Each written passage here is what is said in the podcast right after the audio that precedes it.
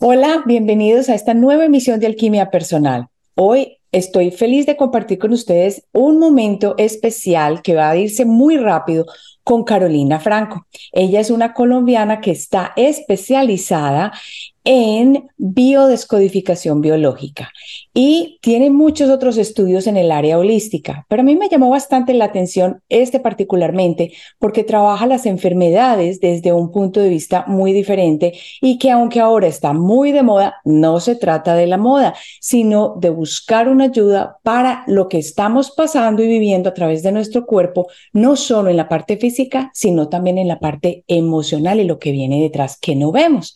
Así que vamos a darle la bienvenida a Caro, como le digo yo. Bienvenida, Caro. Mi Marce Bella, muchísimas gracias por esta invitación tan mágica, porque estoy segura que aquí todos vamos a aprender un montón. Muchas gracias. Muy bien, ahora quiero, Caro, que cuentes de una manera muy breve, porque hay un espacio para aprender cantidades y yo sé que lo que tú tienes es muchísimo para compartir. Cuéntame ¿Cómo llegó Caro a este tipo de descodificación biológica?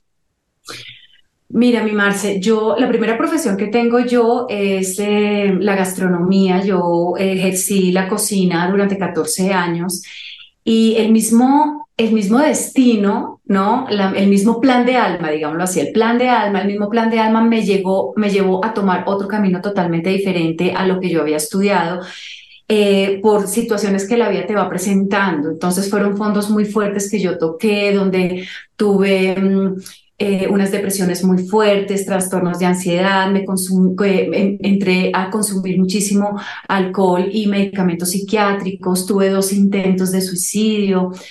Eh, y me pregunté tantas cosas, tantas cosas y peleaba con, con el poder superior, con el universo, con la divina, con todo el planeta, porque yo decía, ¿por qué me pasa a mí esto? Y hoy entiendo, ya con todo lo que empecé a estudiar, que no es por qué me pasa, sino el para qué me pasan a mí las situaciones de la vida. Y, empecé a trabajar mucho los temas espirituales y busqué unos caminos diferentes. Eh, y todo, absolutamente en todo lo que estoy formada, primero obviamente lo puse en práctica eh, en mi vida y siempre Marce estuvo presente en la enfermedad, tanto en adicciones, porque las adicciones es una enfermedad, pero también con condición de, mi hijo mayor que es epiléptico, entonces yo también como que buscaba y no encontraba eh, salidas y llega a mi vida esta hermosa herramienta que realmente es una herramienta alternativa, ojo porque las personas eh, piensan que, ah, entonces yo no voy al médico, me voy a descodificar lo que siento, entonces yo no voy al médico. Todo lo contrario. Eh, de hecho, si para mí es, un, es, es, importante que el consultante llegue con su diagnóstico médico y que llegue con exámenes médicos, porque esa es, son señales que, me pueden, que nos pueden guiar para ir mejor a el biochoque emocional. Entonces, Partiendo de eso, ahí llegué, hice la formación y empecé a, trabajar en descodificación biológica. En la, en la, descodificación biológica se habla que nosotros, que las enfermedades son biochocks emocionales. ¿Y qué es un biochoque? Es un evento, un episodio en tu vida donde tú sentiste que te ibas a morir. O sea, literal, o sea, tu inconsciente dijo, Carolina aquí se va a morir, hagamos algo porque no sabe cómo solucionar esta situación.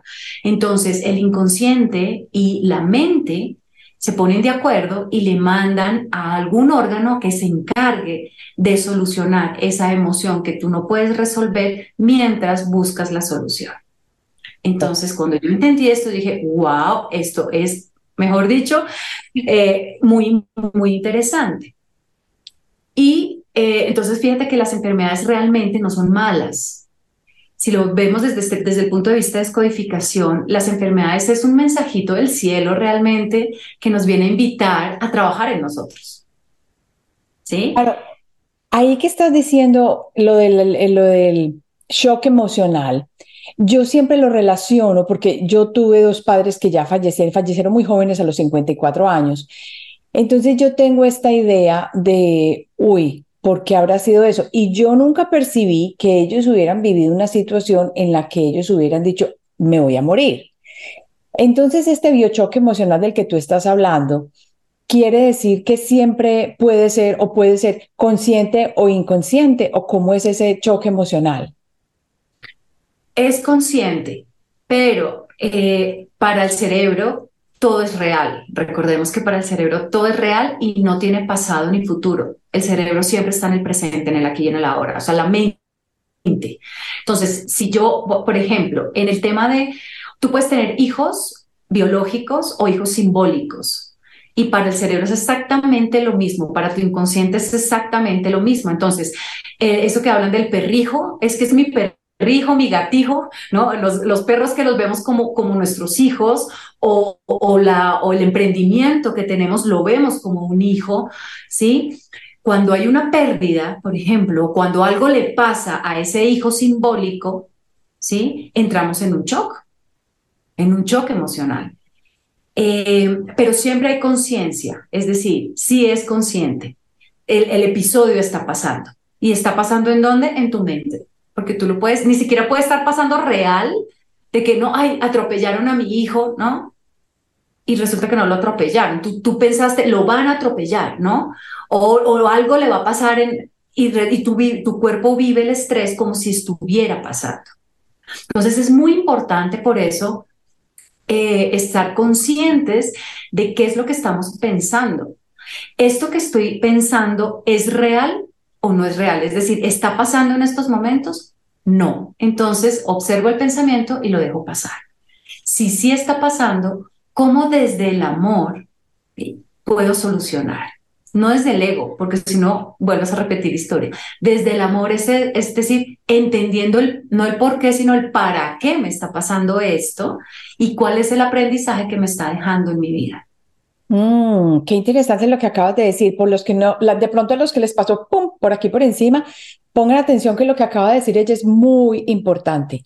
La pregunta que uno se tiene que hacer en el momento en que siente esa, esa ansiedad o ese problema o ese no sentirse bien, ese estrés, es, ¿esto me está pasando en la vida real, aquí y ahora, sí o no? eso te va a decir si estás pensando lo que se debería pensar o no. Es tan simple como eso, pero entonces, ¿qué es? Es una reprogramación y una observación constante que tantas veces digo que hay que hacerla aquí en la comunidad de alquimia. Hay que estarse observando todo el tiempo si queremos salir de los patrones que nos están manejando la vida. Caro, antes de que continúes, yo quería entonces aprovechar y traer acá una pregunta que me llegó a través de Spotify, que me encanta que me escriban las preguntas por Spotify porque me da tema para trabajar en este tipo de, de videos que estoy haciendo. Y es de Paula. Y Paula nos habla que sería muy bueno que trabajáramos las enfermedades desde el punto de vista del origen, pero como es tan amplio, ella habla de los cánceres, las enfermedades, ¿cuál era la otra que ella había dicho? Eh, creo que fue autoinmunes y más o menos, si tú nos puedes hablar de esto de una manera general, porque muchas personas hemos tenido familiares o personas que han fallecido por un cáncer y pensamos que todo estaba bien y resulta que no nos hemos dado cuenta. Entonces, cuéntame un poco de lo que puede significar este tipo de enfermedades. Ok, mira, eh, obviamente la información que yo voy a dar es un mapa, es, un, es algo muy generalizado. ¿Por qué? Porque somos un universo, todos tenemos una historia diferente. ¿sí?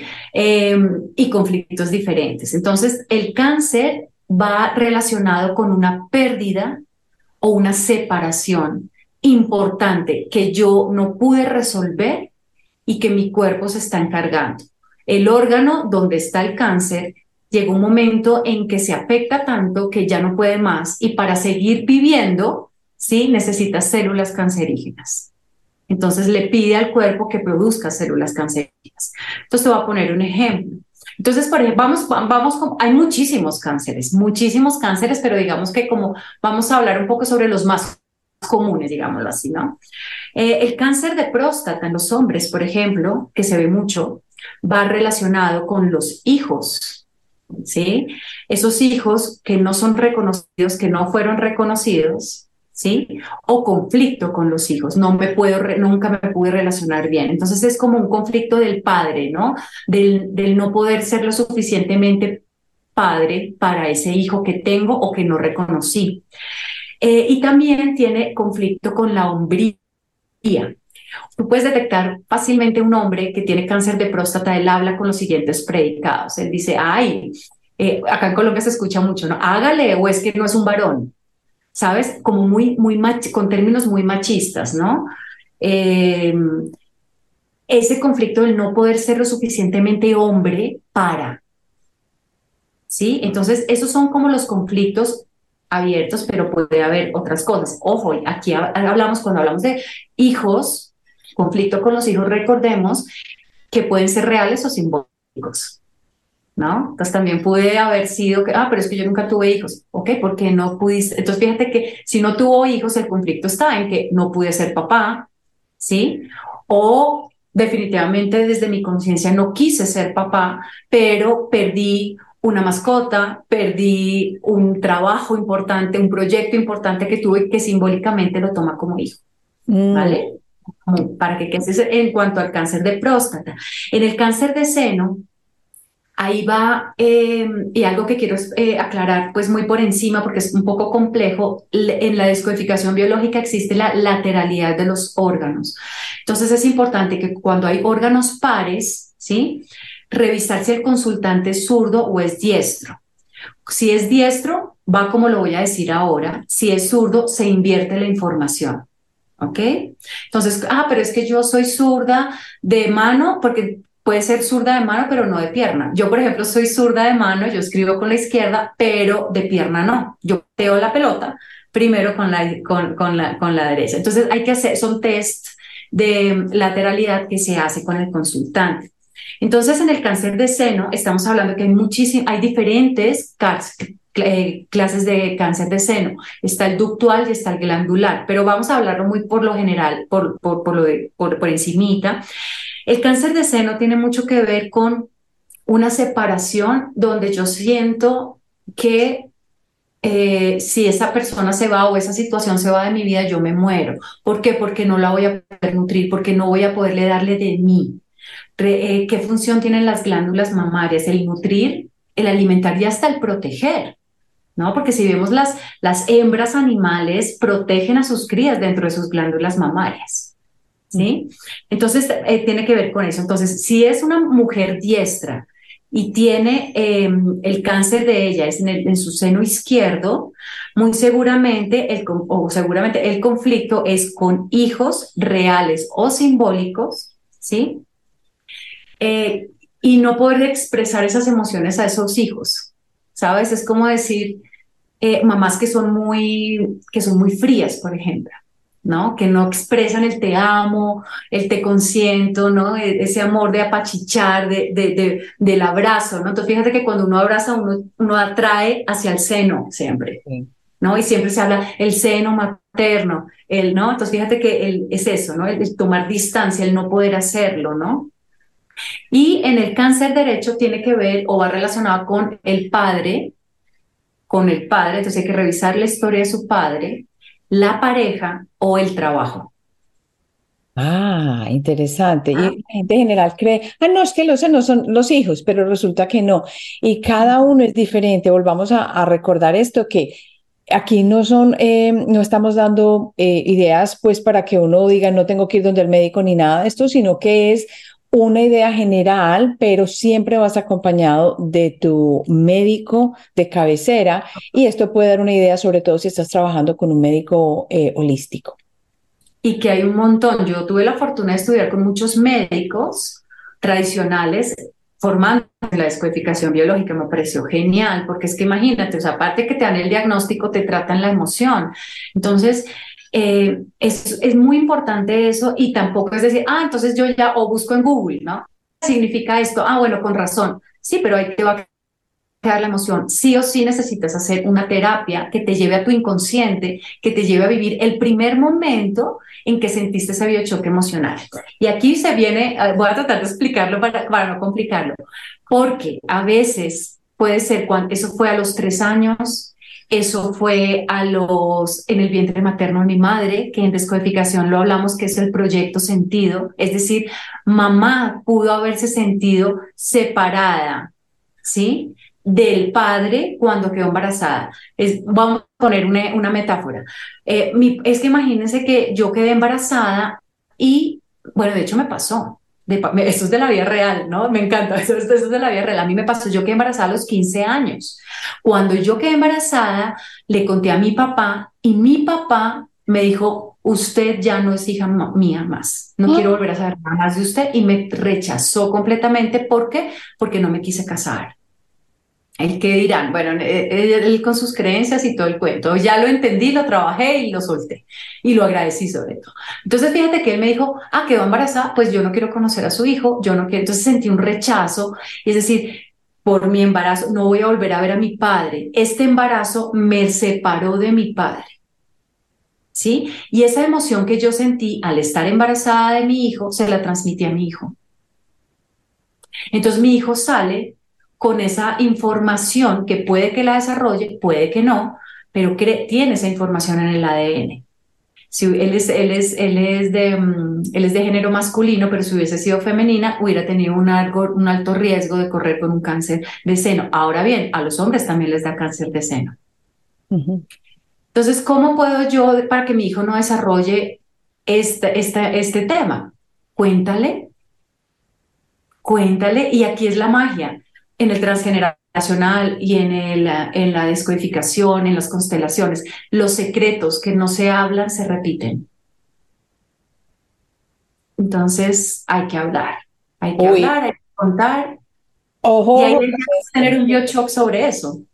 Sí, porque mira que a la hora de la, bueno, y va a ser un, va a ser un, lo más seguro que un, un destapado muy grande. ¿Por qué? Porque también se puede presentar un shock ahí cuando el hijo que nunca se le ha dicho, uno decide tomar las riendas y decirle, venga, yo le cuento que es que, un ejemplo, que su papá no es su papá, sino que es otra persona, o que, bueno, eso va a crear otro shock, hay otro tipo de cosas dependiendo de cómo lo reciba él, pero es mejor hablar las cosas y decirlas y a tiempo, porque cuando tú lo hablas, tu cuerpo ya no hace resistencia.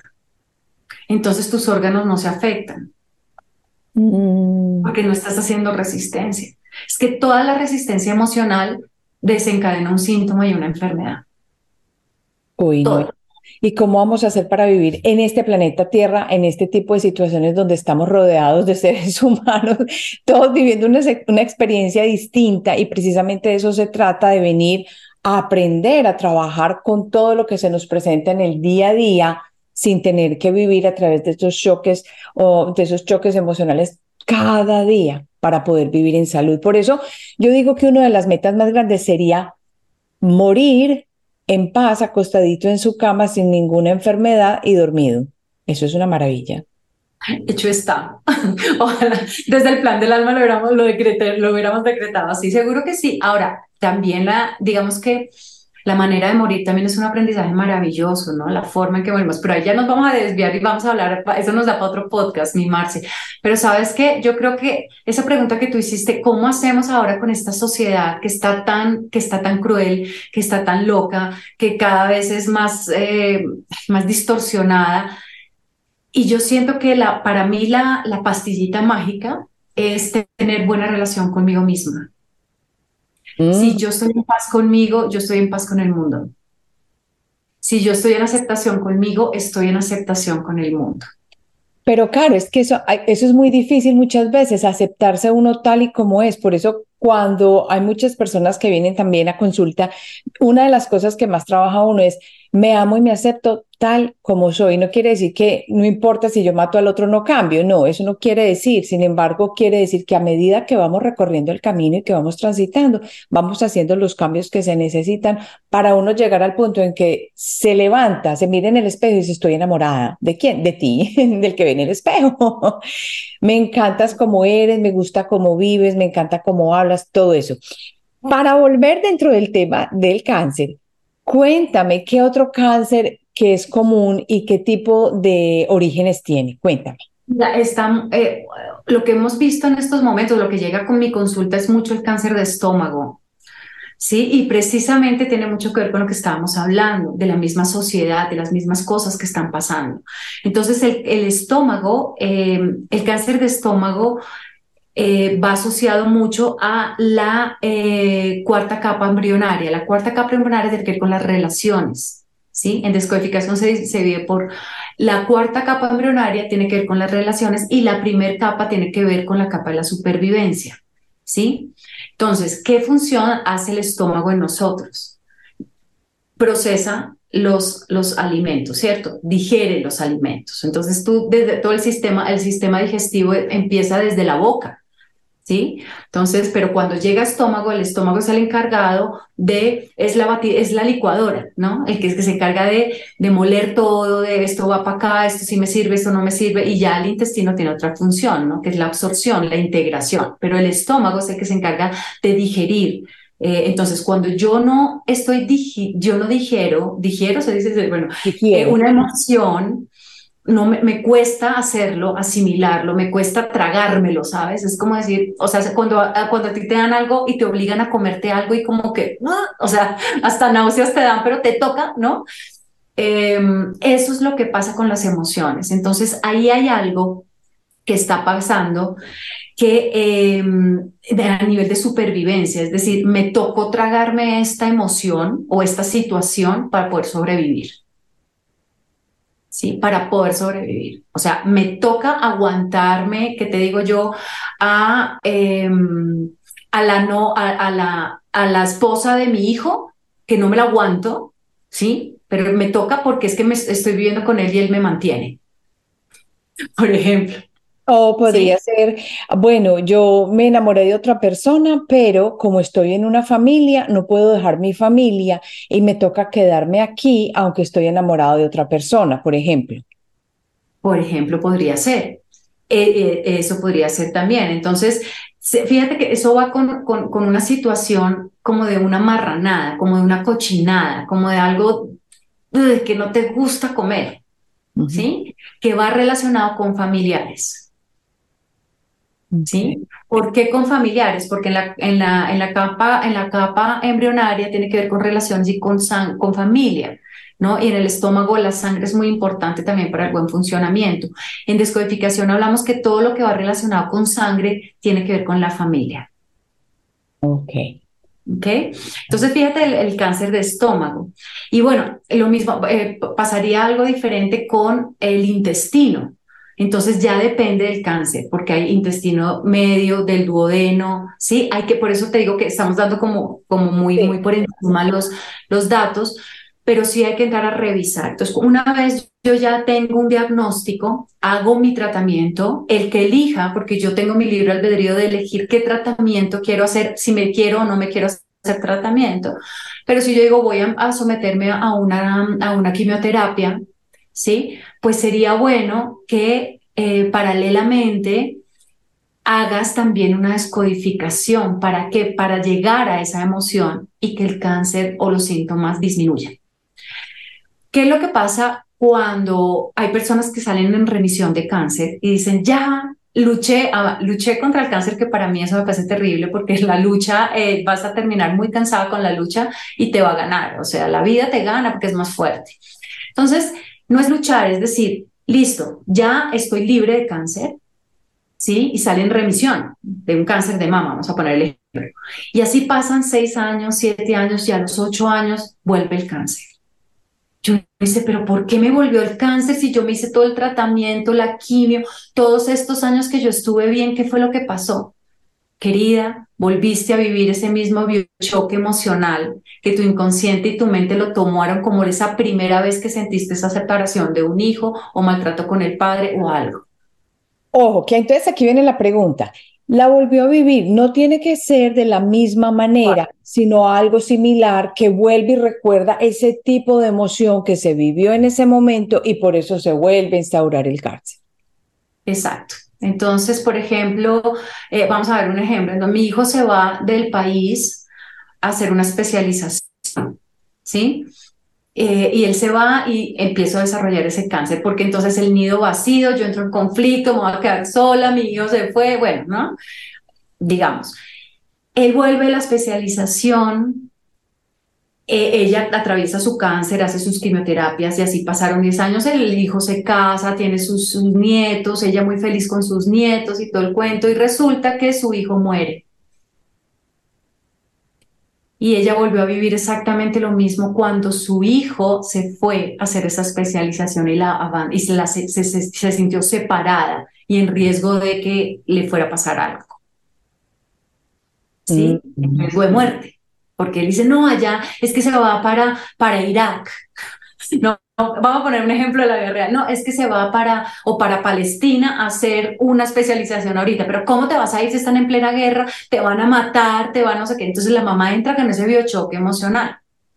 Resulta que al, hijo no le pasó absolutamente nada, la mamá le dio el cáncer, se hizo su tratamiento de cáncer, salió en remisión de cáncer, volvió su hijo, no le pasó nada, se casó, tuvo hijo, no sé qué, y de pronto salió, cruzó la calle, lo atropelló un carro y se murió. Y ella vuelve a sentir lo mismo con diferentes situaciones, pero la emoción es la misma, ¿no? Ese biochoque emocional de que van a matar a mi hijo y ya su hijo muere. Y por eso vuelve el cáncer. Entonces, fíjate que sí, ahora, ¿qué hubiera pasado? El hijo igual se iba a morir, pero si ella hubiera hecho una descodificación de ese cáncer que tuvo, cuando el hijo muere, no vuelve a desarrollar el cáncer. ¿Por qué? Porque ya trabajó el primer biochoque emocional, que es el conflicto raíz que hablamos nosotros en descodificación. Uy, no, qué tan interesante todo esto, porque a la hora de la verdad volvemos al mismo cuento que hemos aprendido y que a través de las terapias holísticas estamos diciendo tanto. La enfermedad es muy, muy relacionada o está muy relacionada con las emociones muy relacionada con las emociones. Y nosotros apenas ahora en el mundo occidental estamos aprendiendo este tipo de cosas y tenemos gente muy pionera en esto que está, que está haciendo maravillas con esto. Pero mira que ahora que tú hablas del cáncer de mama, no fue así como Hammer descubrió que había, que él era oncólogo, si no estoy mal, y que descubrió que el problema que había tenido la esposa fue con la pérdida de ese hijo cuando ella desarrolló su cáncer, si no estoy mal. y él murió de cáncer de próstata. Ay, ¿cómo es posible que está viendo la, la, historia ya muerto de cáncer de próstata? Sí, su hija murió en cáncer, creo que fue de útero o de mama, no me acuerdo, pero igual era un órgano reproductor que tiene que ver con hijos, que va relacionado con hijos, y él, él tuvo cáncer de próstata. Ay, yo pensé que era de mama. Ok, bueno. No, pero él, él. O sea, los dos tuvieron cáncer que va relacionado con esa pérdida de ese hijo.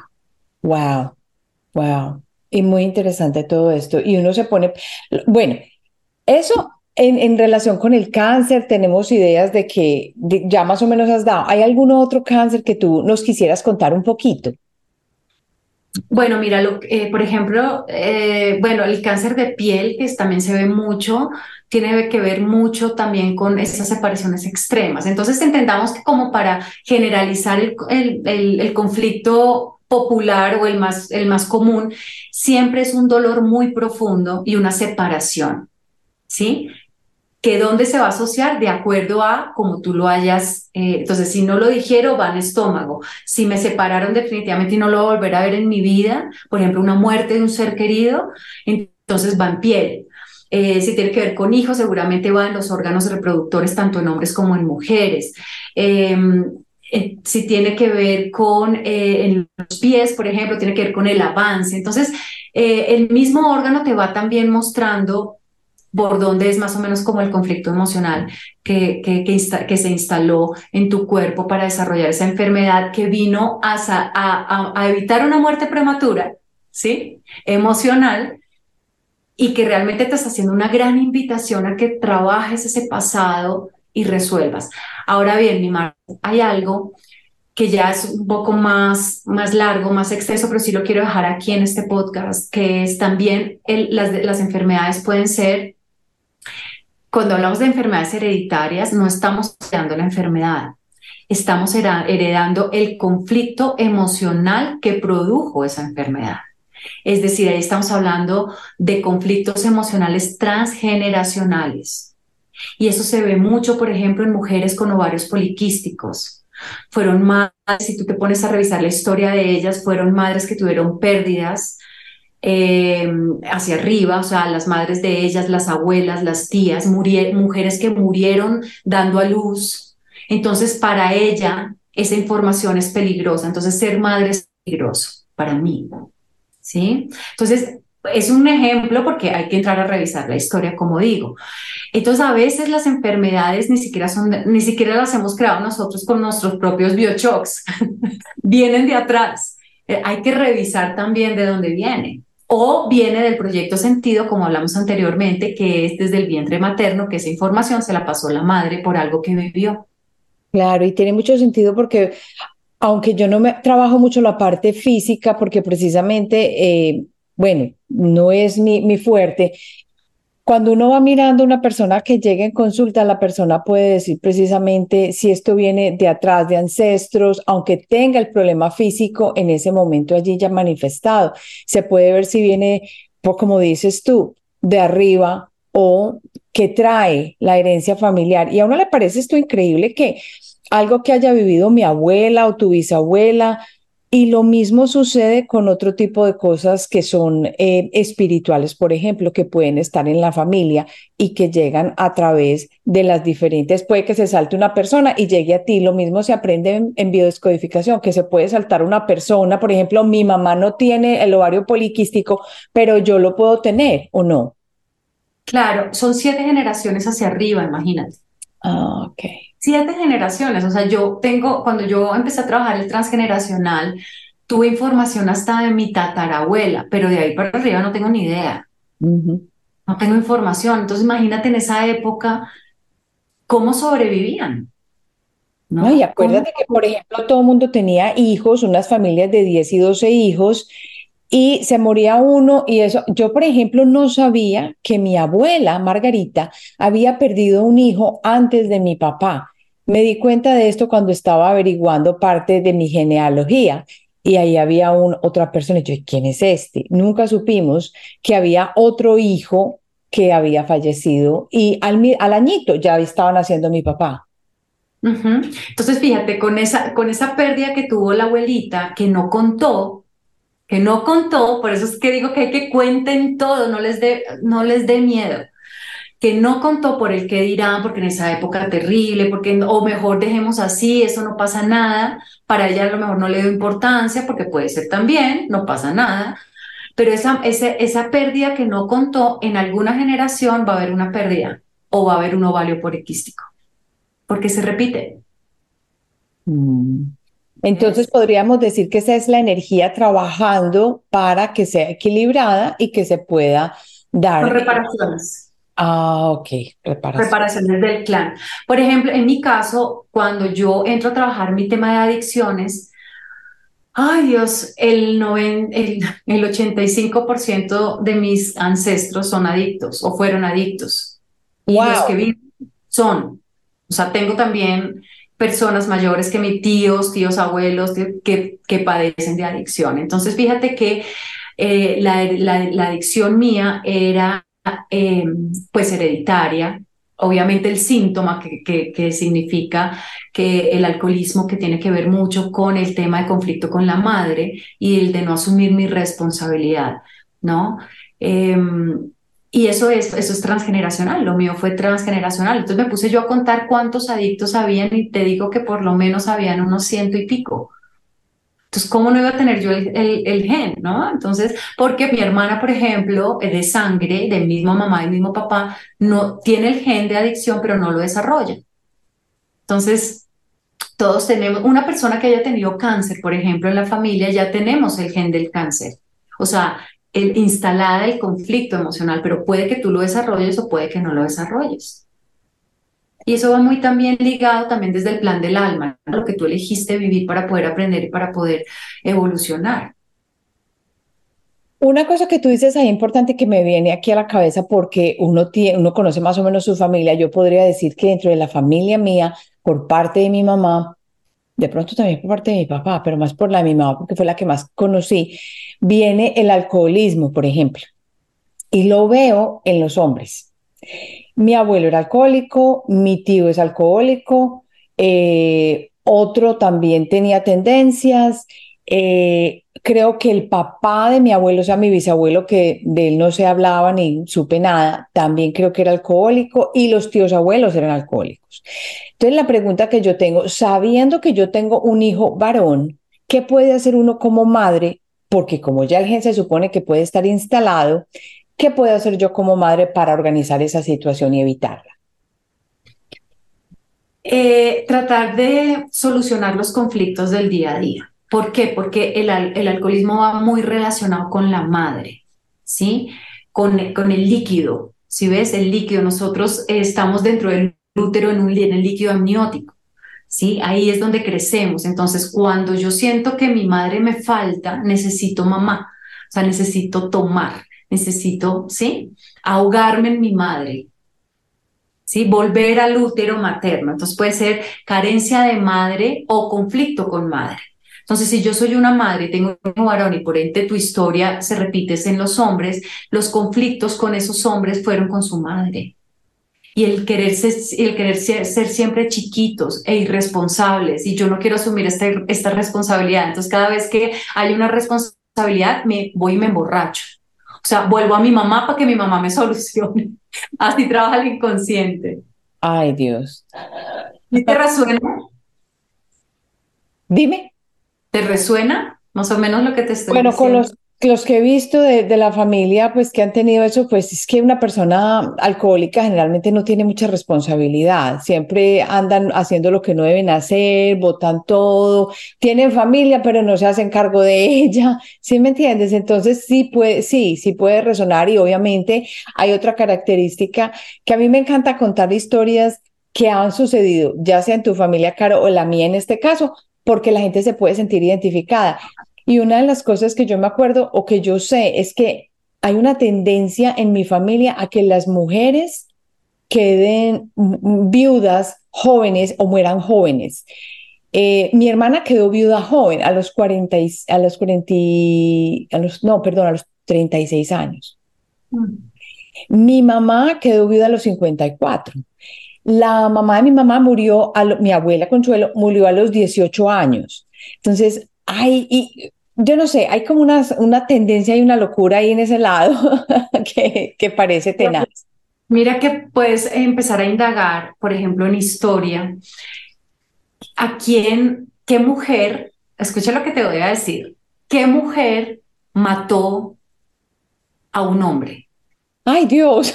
Un asesinato. Sí, fue un asesinato. Pero te estoy hablando de siete generaciones hacia arriba, o sea, pero hubo una mujer que mató a su pareja o la envenenó, la ahogó o, por defensa propia, el señor me estaba matando y yo llegué, lo empujé por las escaleras y se desnucó, ¿sí? Pero fue un accidente.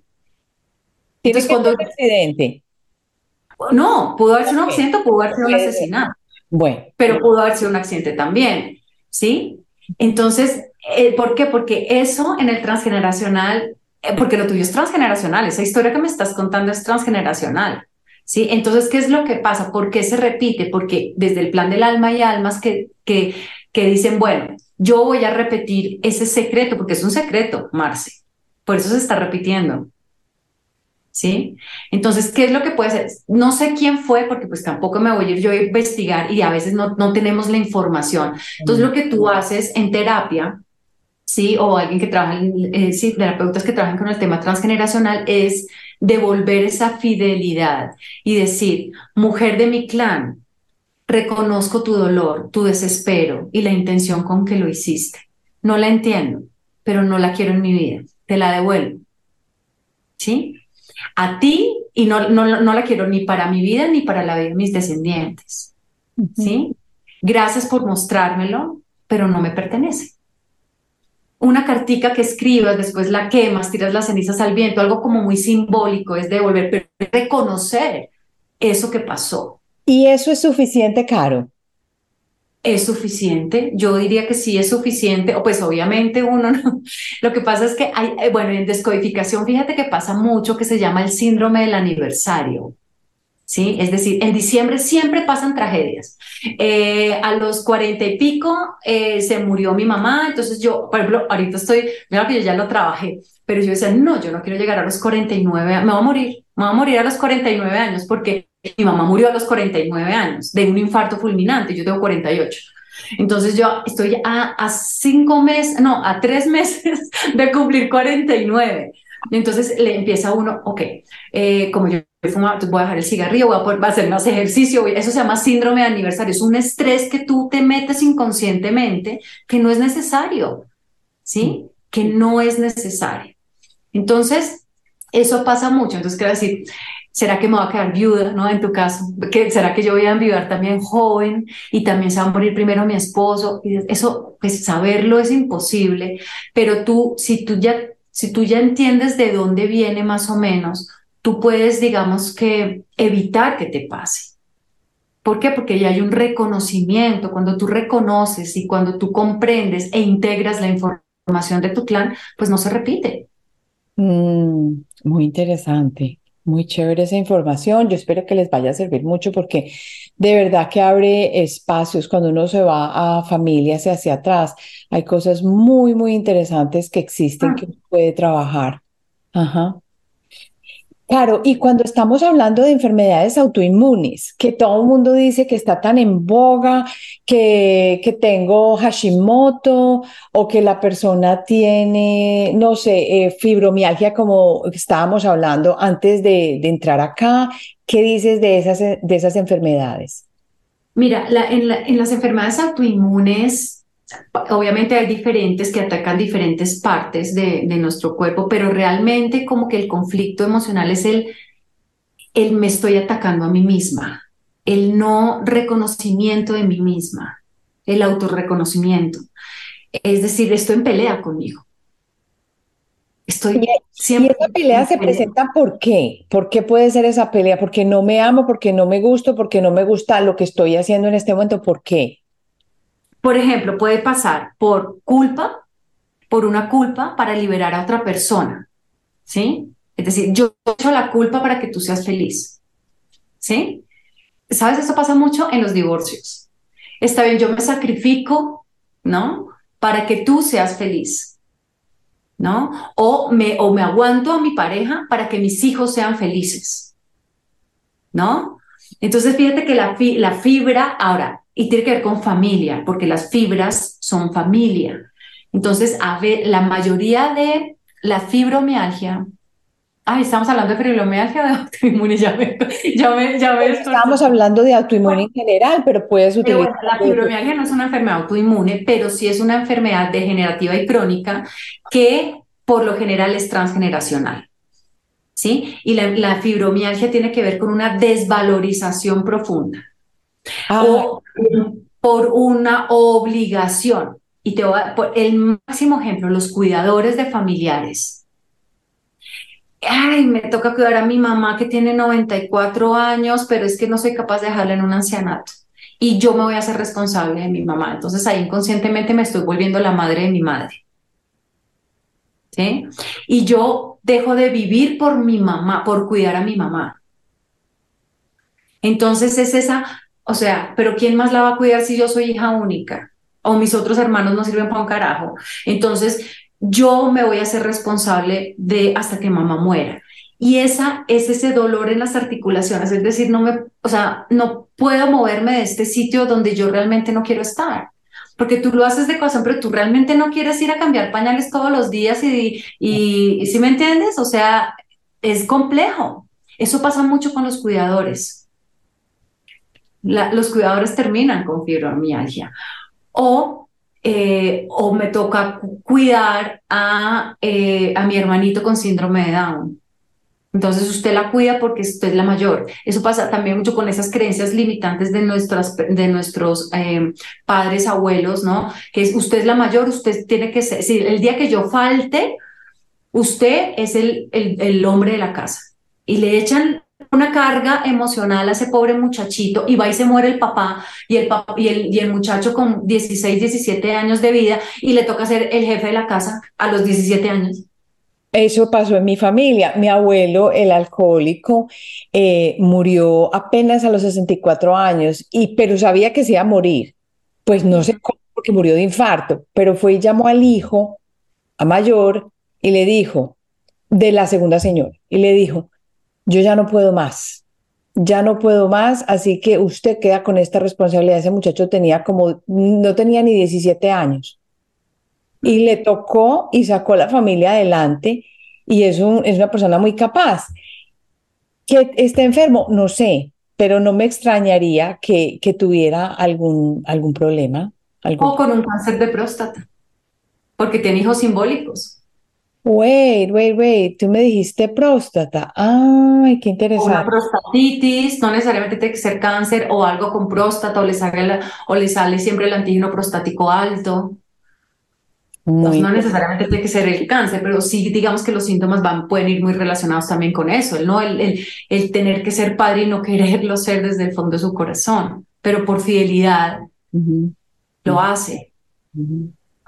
Por legado familiar lo hace. Voy a hacer una aclaración acá que fue un error mío.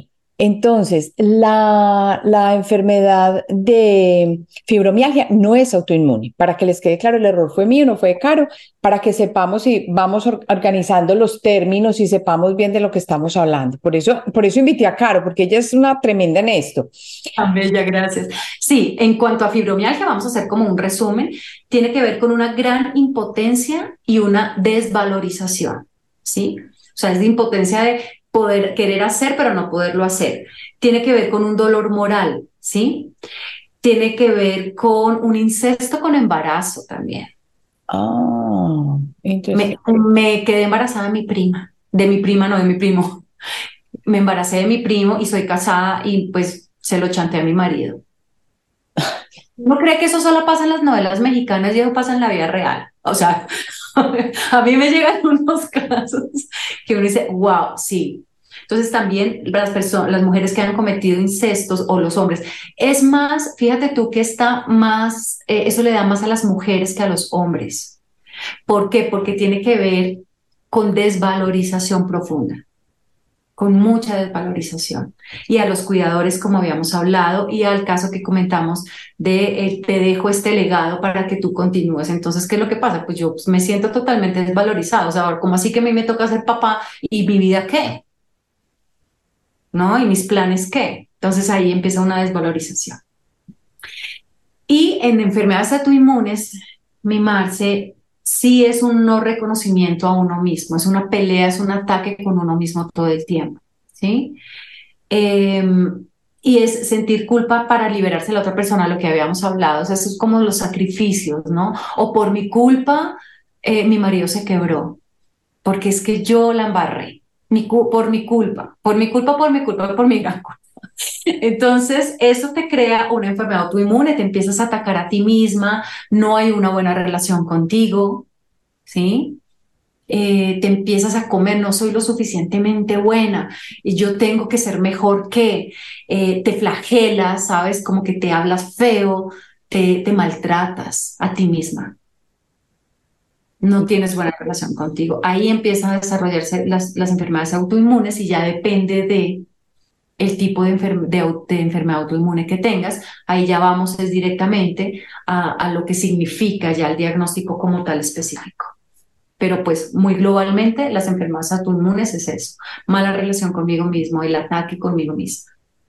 Wow, muy interesante todo lo que me estás diciendo porque de verdad que nos da una perspectiva más amplia precisamente de dónde pueden venir las enfermedades pero a lo que yo quería llegar también es a que nosotros tenemos que tomar la responsabilidad. No es, es que este gen viene de la familia, es que aquel hizo. No, ya estás acá, ya estás viviendo esta vida, ya sabes cuáles pueden ser o los orígenes o las causas de lo que estás viviendo. Entonces, no te quejes más, empieza a mirar qué hay que hacer. Eso es todo y a trabajar en ti mismo. Y una cosa que tú dijiste que me gustó muchísimo es que la enfermedad aquí no está para matarlo a uno como uno cree. Y puede que esto suene rarísimo, pero desde que naces dices tú te tienes que morir y todo mundo se enferma. Bueno, la realidad sí será que tiene que ser esa. Sí, se sí tiene que ser esa. ¿Será que nuestras creencias, como aceptamos nosotros lo que llega, y lo que nos dicen cuando estamos pequeños, la sociedad, la cultura, todo, es lo que va creando el espacio donde todas estas enfermedades van creciendo como caldo de cultivo y luego se vienen y se instalan en nosotros para decirnos, acuérdese que es que usted no se ha dado cuenta que viene a trabajar esto. ¿Será que eso es así, Caro, y que nosotros podemos cambiar todo este tipo de cosas y de creencias para empezar a tener una longevidad más alta, a cambiar una sociedad? ¿Llegaremos algún día a ser personas esto va a sonar rarísimo, que no fallezcan, será. no, lo, no sé lo de la, lo de la inmortalidad, eh, pero pues estamos a eso, porque es que fíjate tú que hoy en día el promedio de vida son 95, 98 años. Eso, o sea, yo te digo, yo, mi suegro tiene 94 años y nada, monta en bicicleta, maneja, o sea, es tan saludable y tan vital que yo digo, en serio, yo quiero llegar así, o sea, súper, ¿no? Entonces, eh, tiene mucho que ver con las creencias y cómo tomas tú la vida y cómo te relacionas tú contigo primero y con la vida, porque es que eh, ahora, en el tema de que lo que nos está mostrando las enfermedades, lo que tú decías es totalmente cierto. Yo soy la responsable de mi vida, por ende soy la responsable de manejar mi enfermedad, ¿sí? Y del libre albedrío de, de cómo la quiero. O sea, la quiero Em, cerrar las cortinas, entrar en una depresión terrible porque me dieron un diagnóstico, o soy de las que digo, listo, ¿qué hay que hacer? ¿No? Estoy dispuesta a. Con amor. Mi aquí y mi ahora, porque no sé si mañana exista. A vivir el día de hoy como si fuera el último de tu vida, con enfermedades o sin enfermedades, que así debería ser. Ese es el reto. Ese es el reto que tanto nos cuesta.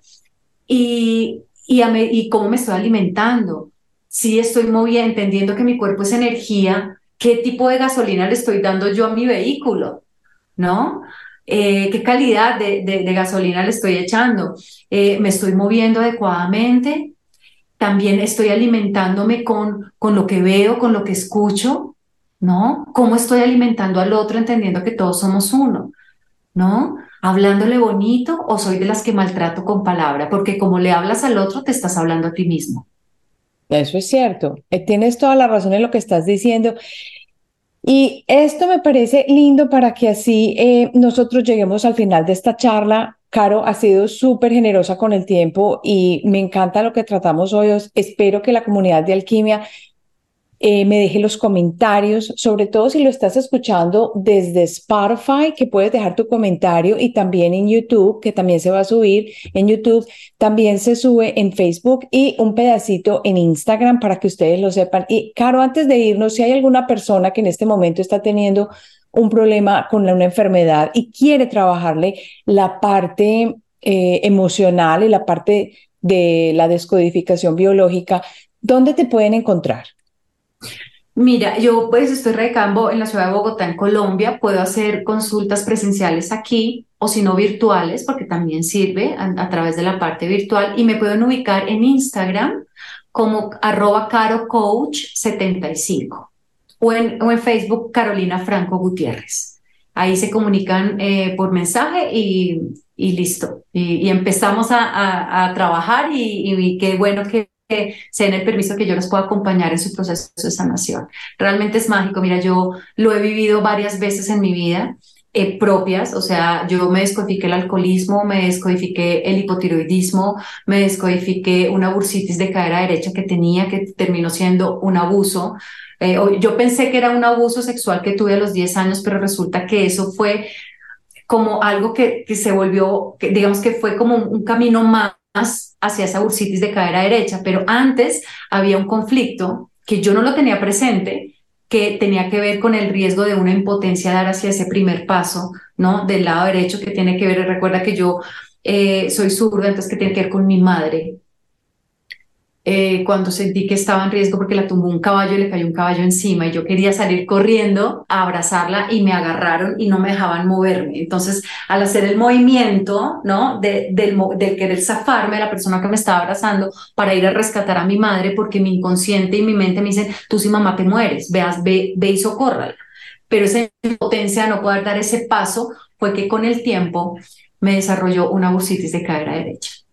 Entonces, como más o menos como un resumen de la historia, pero así se trabaja la descodificación. Y uno dice, pero yo, ¿hmm? ni idea. Eso no lo podemos hacer nosotros mismos. Me encantaría que lo, cada quien lo pudiéramos hacer, como la autosanación y ponerle las manitas imaginando la luz verde, ¿no? Esto no se puede porque necesitamos llegar al, al resentir y eso está en el inconsciente. Entonces sí se necesitan protocolos especializados con terapeutas calificados que te puedan guiar para volver a, para que tú vuelvas a sentir ese primer momento de dolor, de desesperación, de riesgo de muerte, para que tu cuerpo lo sienta, ¿sí? Se trabaja en el, en el cuerpo, se libera la emoción, ya sale, por eso se llama descodificar. desde la biología. Entonces descodificas ese dolor, esa angustia, esa impotencia, esa desvalorización, bueno, lo que tengas en esa zona de tu cuerpo. ¿Para qué? Para que quede libre, para que disminuyan los síntomas o se cure la enfermedad. Mm, maravilloso.